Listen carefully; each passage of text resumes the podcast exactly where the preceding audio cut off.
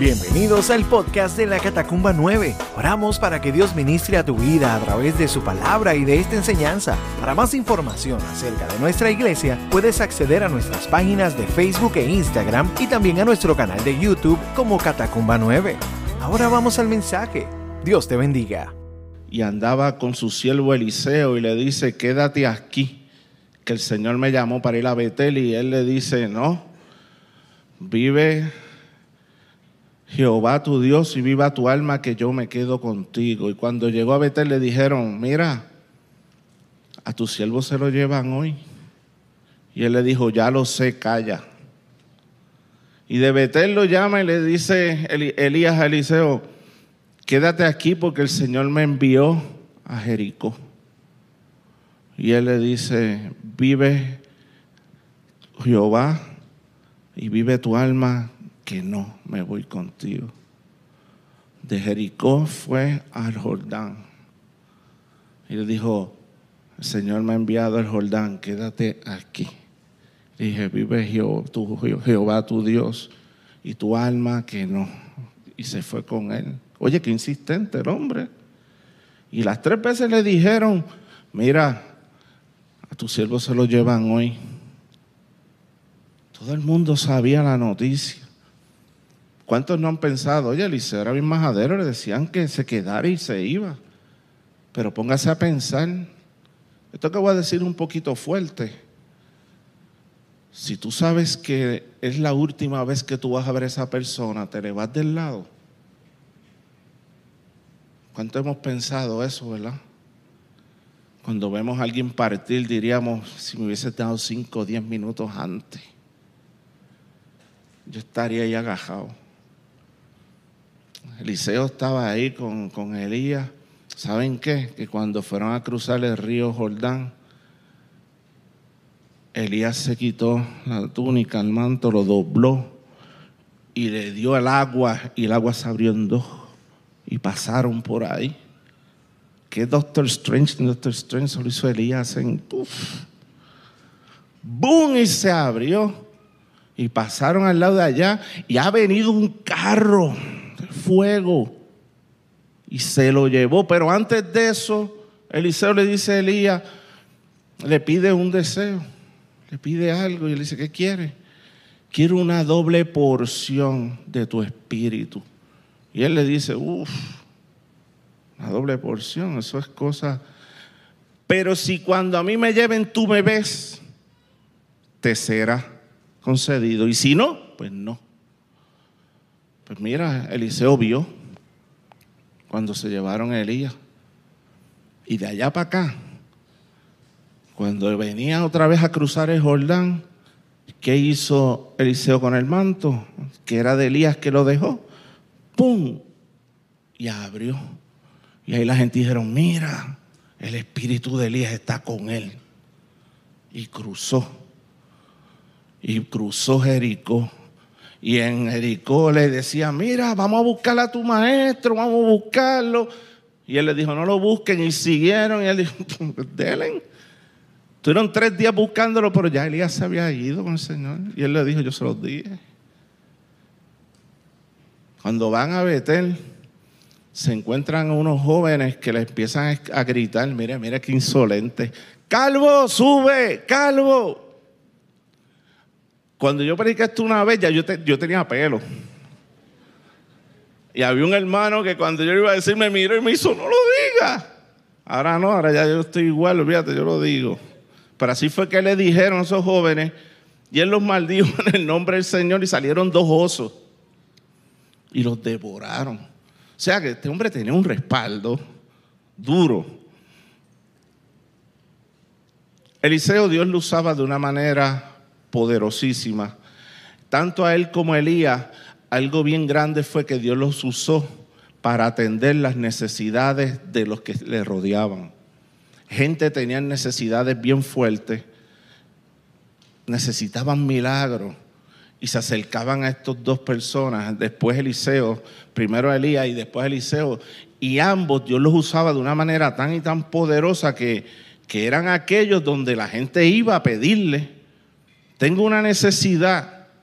Fue una señora y le dijo, quédate aquí. No, hubo una que le dijo primero, mira, tu siervo ha muerto.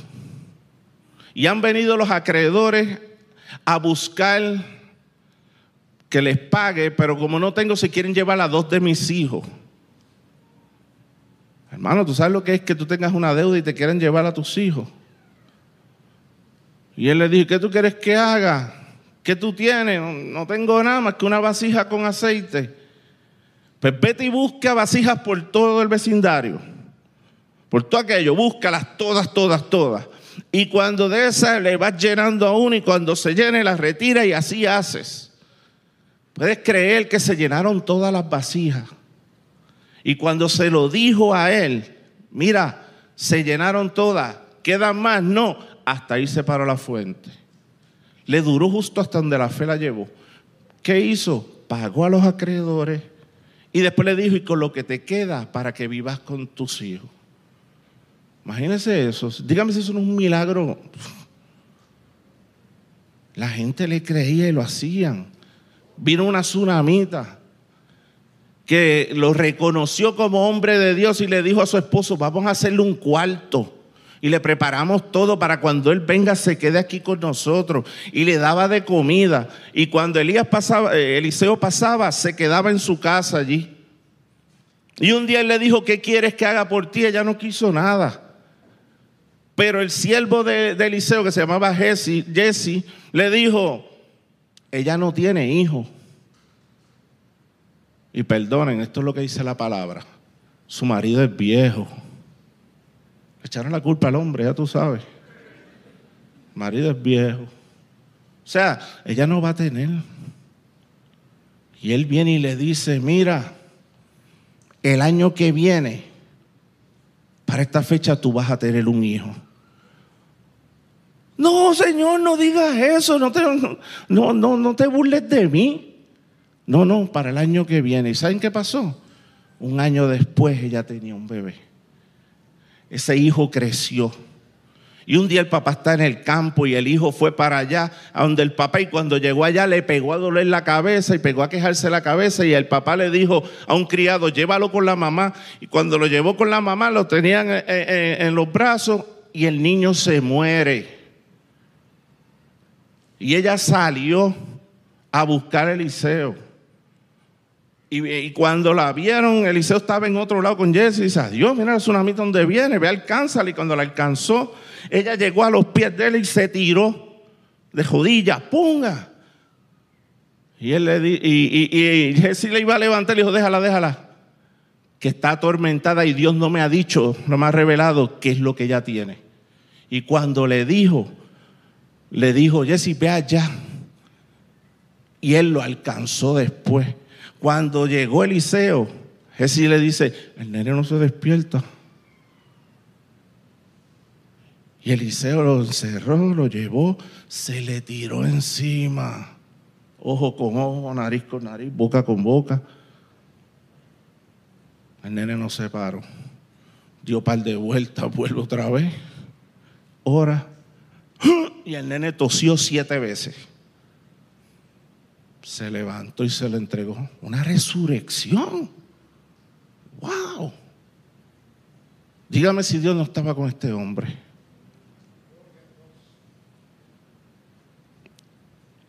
Resulta que después había un hombre que se llamaba Namán. Namán era un jefe de ejército, un general, el más alto de Siria más alto, el más, el más condecorado, un héroe de guerra. Y tenía una virtud, algo que, que si usted compara, por ejemplo, con David, David era un guerrero increíble, era un héroe para todos, pero para Saúl era un enemigo. ¿Sí o no? Él no, Saúl lo, lo quería matar, le dio envidia. Un día David mató a una gente ganó una batalla y ¿saben qué? Pegaron a cantar las mujeres. Saúl mató miles, pero David mató diez miles. Imagínate tú que las mujeres te canten eso. Se formó ese lío y de este entonces para allá Saúl quería matar a David. Este hombre nada más no tenía esa circunstancia. Él no la tenía. El rey de Siria lo tenía en alta estima y lo quería mucho. Pero Naamán tenía un problema, que a pesar de que tenía todo lo que quería, tenía gente que le servía, tenía todo el apoyo del rey, era reconocido como un héroe, tenía un problema, y era que tenía lepra. Y usted sabe que la lepra para aquel entonces no había cura, no había nada, era una sentencia. Y cuando alguien tiene una enfermedad en este tiempo, usted puede ver, ¿verdad? Este, hay gente que, que no tiene muchos recursos y a lo mejor no se pueden dar un tratamiento adecuado. Hay otros que sin recursos se curan, Dios los sana. Hay otros que tienen todos los recursos del mundo y aún así no se pueden sanar. Yo he escuchado testimonios de gente que tienen mucho dinero, que se le ha enfermado un familiar y han dicho, I can fix it yo lo puedo arreglar porque tengo el mejor plan del mundo, puedo buscar los mejores médicos. Y después se dan cuenta que no, no, no se pudo. En este caso, este hombre, más tenía un problema serio, que tenía esa sentencia en su cuerpo, la lepra era, le salían unas manchas rojas, luego esas manchas se ponían como blancuzcas, comenzaban a crecer, comenzaba la piel a desboronarse. Leí una parte, ¿verdad? Y no quiero ser grotesco, ¿verdad? Pero quiero que vean la magnitud. O sea, la persona dice que le comía el rostro, las encías, los dientes se le caen, la nariz, los ojos se le pudren. Era algo espantoso. Y este hombre podía tener toda la condecoración del mundo pero tenía esa enfermedad.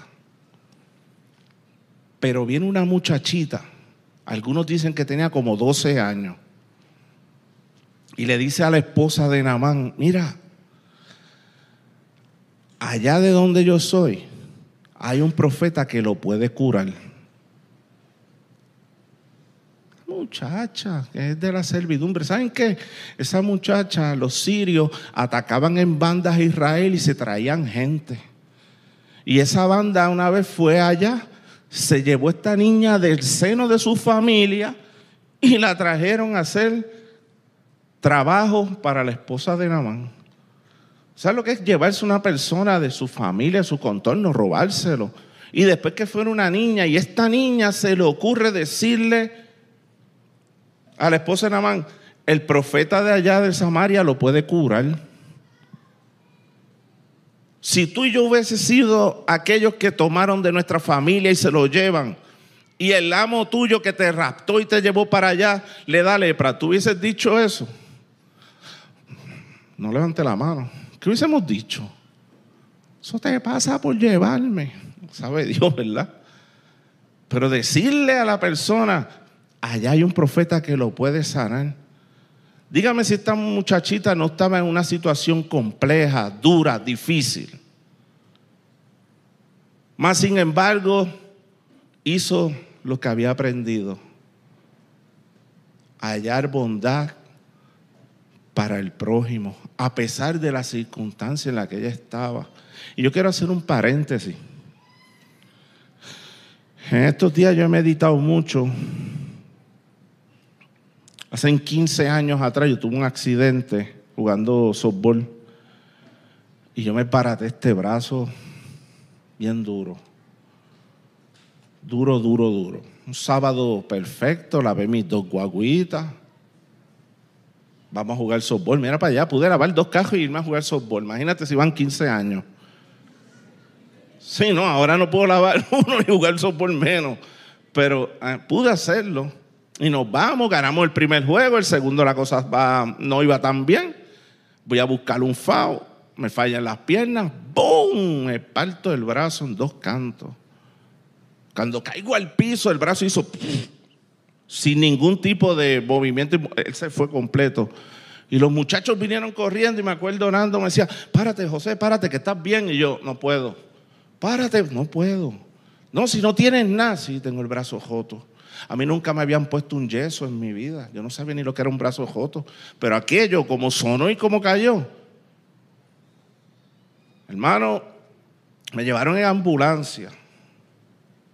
Cuando estoy en el hospital así, acostado con ese dolor gritando, veo que pasa una gente corriendo, ¡fum, fum! y cuando veo pasa una hermanita de la iglesia, ¡fum! yo dije a Susan, mira, por ahí va fulana. La mamá la acababan de llevar y la, y la atendieron al lado mío. Me atendieron, pasé un domingo, ya usted sabe, eso fue sábado, lunes me llevan al doctor con ese dolor increíble, pero el dolor más grande del mundo. Cuando el doctor me ve y pone las placas, hace así, se pone las manos en la cintura y dice, diache, brother, te botaste. Y yo por dentro, yo mi hija tenía tres años, cuatro, van quince. Y, yo decía, ya no puedo ni cargarla. Y ahora este hombre me dice que me bote. Me dice, ya, che, ¿cómo yo hago? Hago esto. Mano, es que tú te partiste eso bien feo. Y si hago esto, vas a quedar mal. Y yo por dentro, yo decía, Dios mío, si esto fuera una pesadilla. El asunto es que yo insistí tanto y me dijo, te voy a operar mañana. Hermano, yo no tenía ni el dinero. Un hermano de la catacumba me dio una parte, mi hermano me dio otra y yo tenía un poquito. Si no, no podía ni operar. Entonces, te puedo decir los números, lo que pasa es que no los quiero decir, ¿verdad? Para que no se oiga feo. Pero me acuerdo todo. Cuando me van a operar, que ya me estoy en anestesia, cuando me levanto y siento el dolor, me dicen, no te pude operar, el brazo se te infectó. El brazo me explotó por aquí, por aquí, por aquí, y no te puedo operar.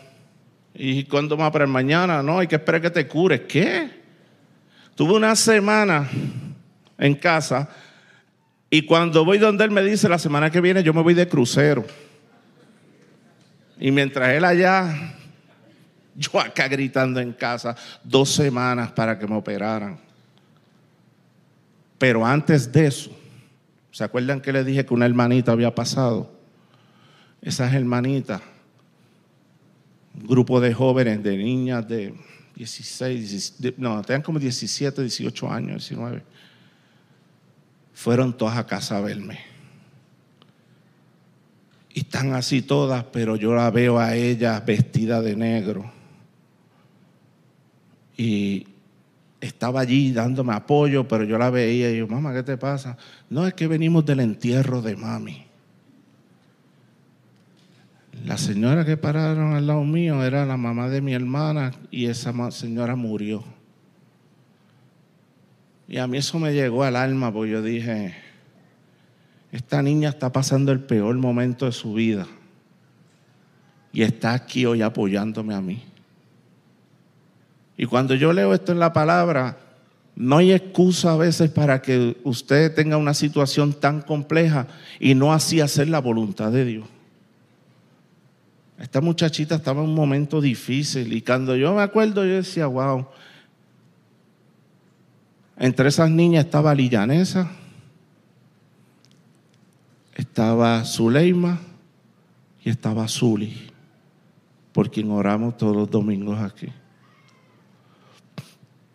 Tres niñas que han tenido, han echado hacia adelante, Dios las han crecido, son ejemplos en todo pero lo fueron desde que eran bien jóvenes. Y ese accidente a mí, perdonen que el paréntesis fue tan grande, me enseñó primero el valor de la familia. Mi casa se llenaba todos los días de toda mi familia, hasta mi papá comenzó a ir a la iglesia. Fue un momento hermoso. Hay veces que digo acá entre nos, cacho, me rompería otro brazo para que eso pasara toda la familia estaba. Los domingos se llenaba mi casa.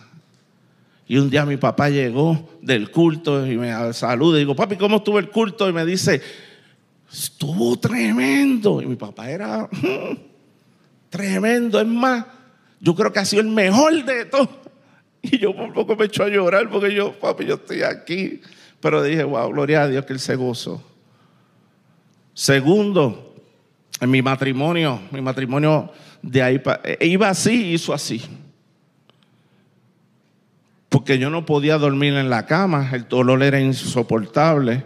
Tuve que dormir en una butaca y le dije, mamá, yo me quedo aquí, cuéstate, Dios te bendiga, tú tienes trabajo mañana. Y cuando voy a cerrar los ojos, siento que alguien entra y Susan entró con la almohada y dice, yo voy a dormir contigo aquí. Susan tuvo cuatro meses durmiendo al lado mío sentada porque yo no podía ir a la cama. Y al otro día por la mañana se iba a trabajar y salía a las siete de la noche. No faltó a su trabajo, no faltó conmigo. Yo dije, muchacho, la palabra divorcio aquí no se menciona jamás. Nunca había estado en el itinerario, pero ese día, mira, mi matrimonio es otro. Y otras fueron esas, los hermanos. Pero esta hermanita que perdió a su mamá aquel día estaba allí. Y cuando usted lo ve aquí en la palabra, esta muchacha hizo eso por Namán. ¿Saben lo que hizo Namán? Fue donde el rey y le dijo, mira, en Israel hay un hombre que me puede curar y quiero ir para allá.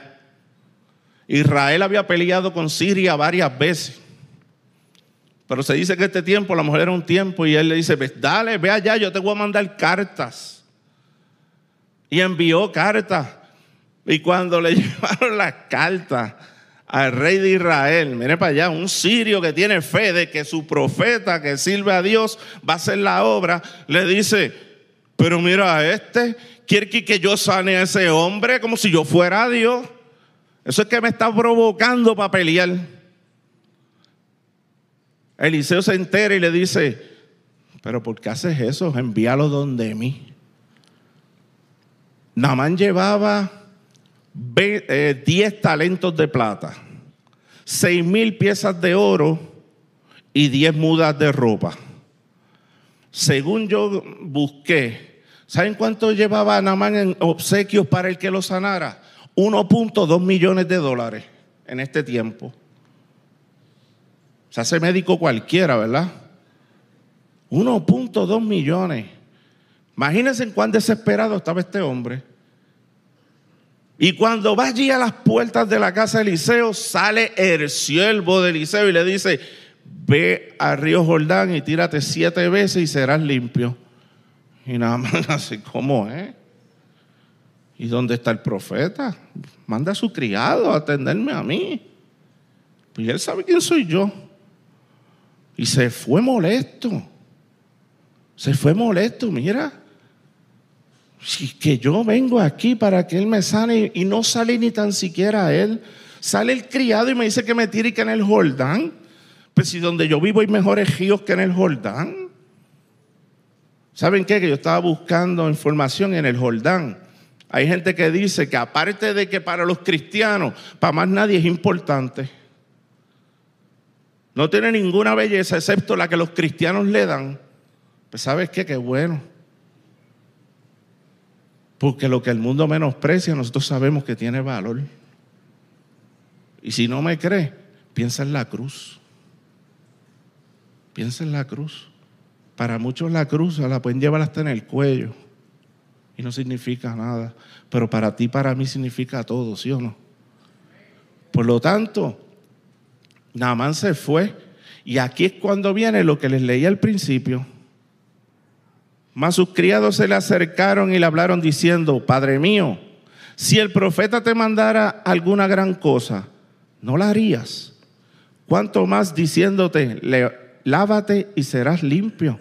O sea, si él te hubiese dicho que hicieras algo bien grande, como por ejemplo matarle un montón de gente, él lo iba a hacer.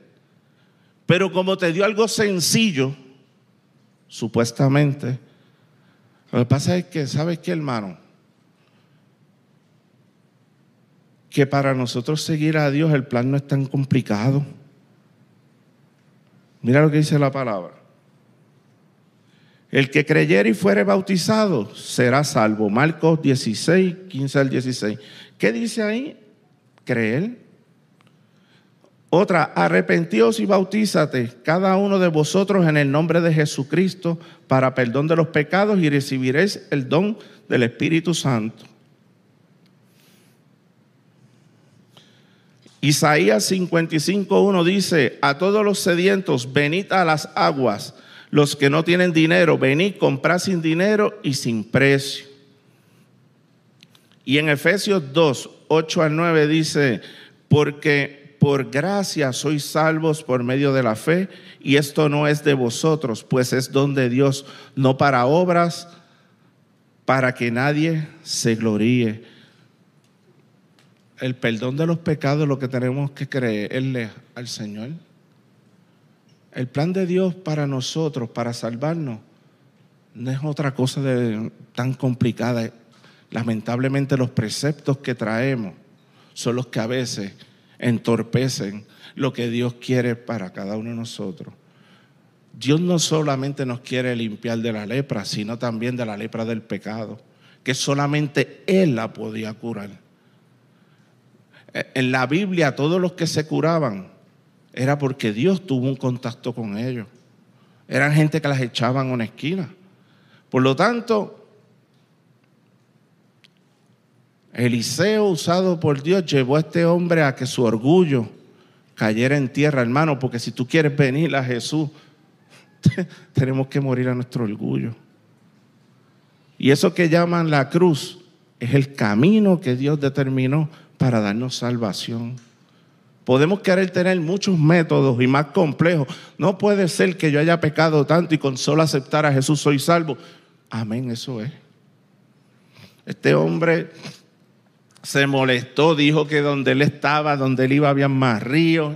¿Sabes qué? Escuchó a los humildes, a los criados, que le dijeron, ven acá, si no te pedían algo más grande no lo ibas a hacer. Hazlo. Pues vamos. ¿Saben qué, hermano? Es importante escuchar a la gente humilde, ¿sabes? Aquí escuchó a una niña que le dijo que había un profeta, un humilde, alguien que estaba sometido a él. Y después ahora escucha a los criados que eran sometidos a él y también. Y va, se tira. Yo me imagino, se tiró una, se tiró dos veces. Ya sabía yo que esto no iba para ningún lado. Al final dice que su piel quedó como qué? Como la de un bebé. quedó sano. ¿Por qué? Porque cuando le tenemos fe al Señor, somos sanos. La cosa no tenía que ser tan compleja, no tenía que matar a nadie, ni nada. Báñate allí.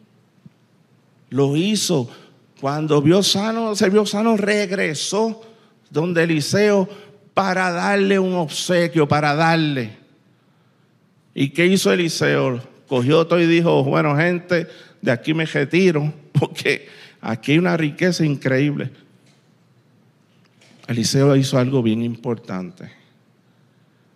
Lo que hace Dios, nosotros no podemos gloriarnos de eso. Y dijo, no, ¿por qué? Porque él sabía que no lo había hecho él, lo había hecho Dios. Y no lo tomó en cuenta, no lo cogió. Y Naamán dijo, me puedo llevar un pedazo de tierra. Porque Naamán, el rey de él, creía en otro Dios. Y este no, ellos creían en muchos dioses, pero él dijo, ya yo creo en uno, que es el tuyo. Un solo Dios. Por lo tanto, cuando yo vaya con el rey, que él se va a postrar y yo estoy al lado de él cuando se postra ante otro Dios, yo quiero que Dios me perdone. Porque yo no me voy a postrar más ante otros dioses. ¿Y sabes lo que le dijo Eliseo? Ven paz. Ese ven paz, si tú lo profundizas a veces, hay personas que vienen al Evangelio, como todos venimos y tenemos nuestras circunstancias. Voy a dar un ejemplo nada más. Aceptó el Señor, pero se, se da la fría.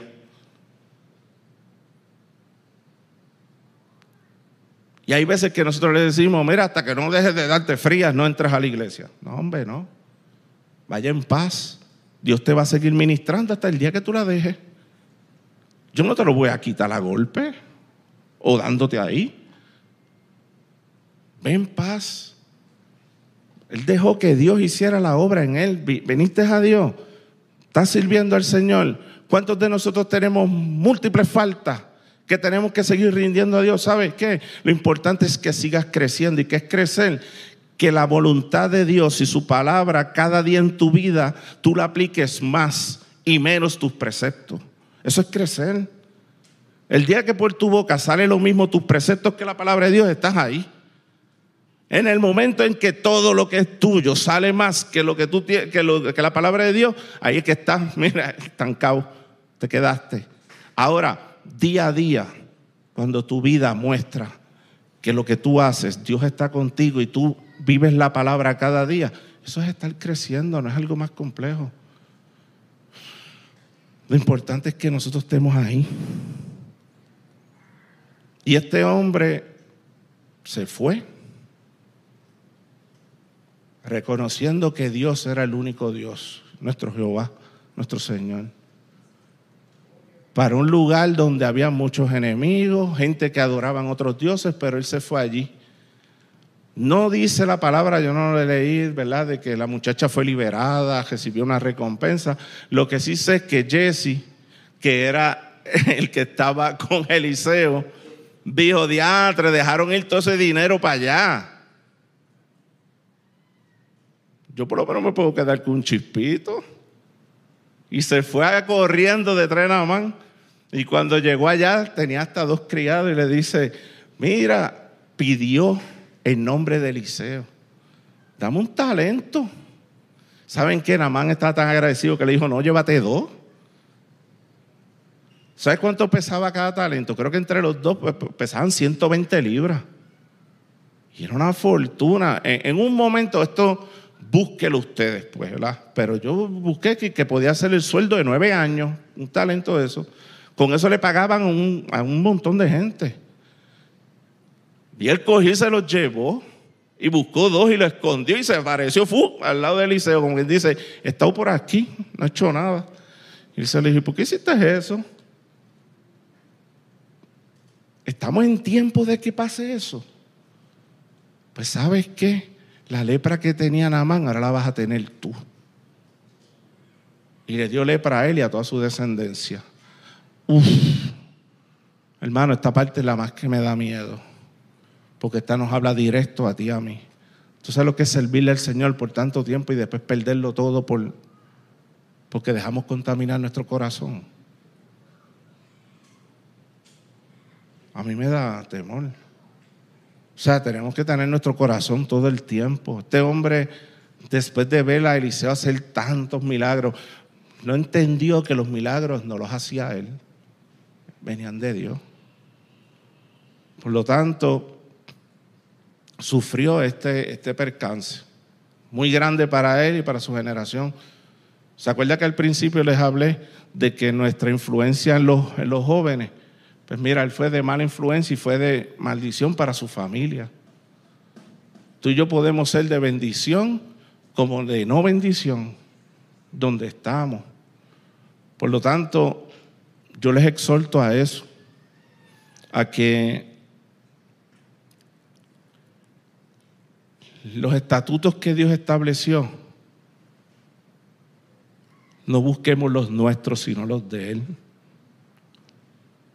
y que por fe Dios nos puede sanar de la lepra que solamente Él puede curar y es la lepra del pecado. Y solo hay un camino y ese camino es Jesús.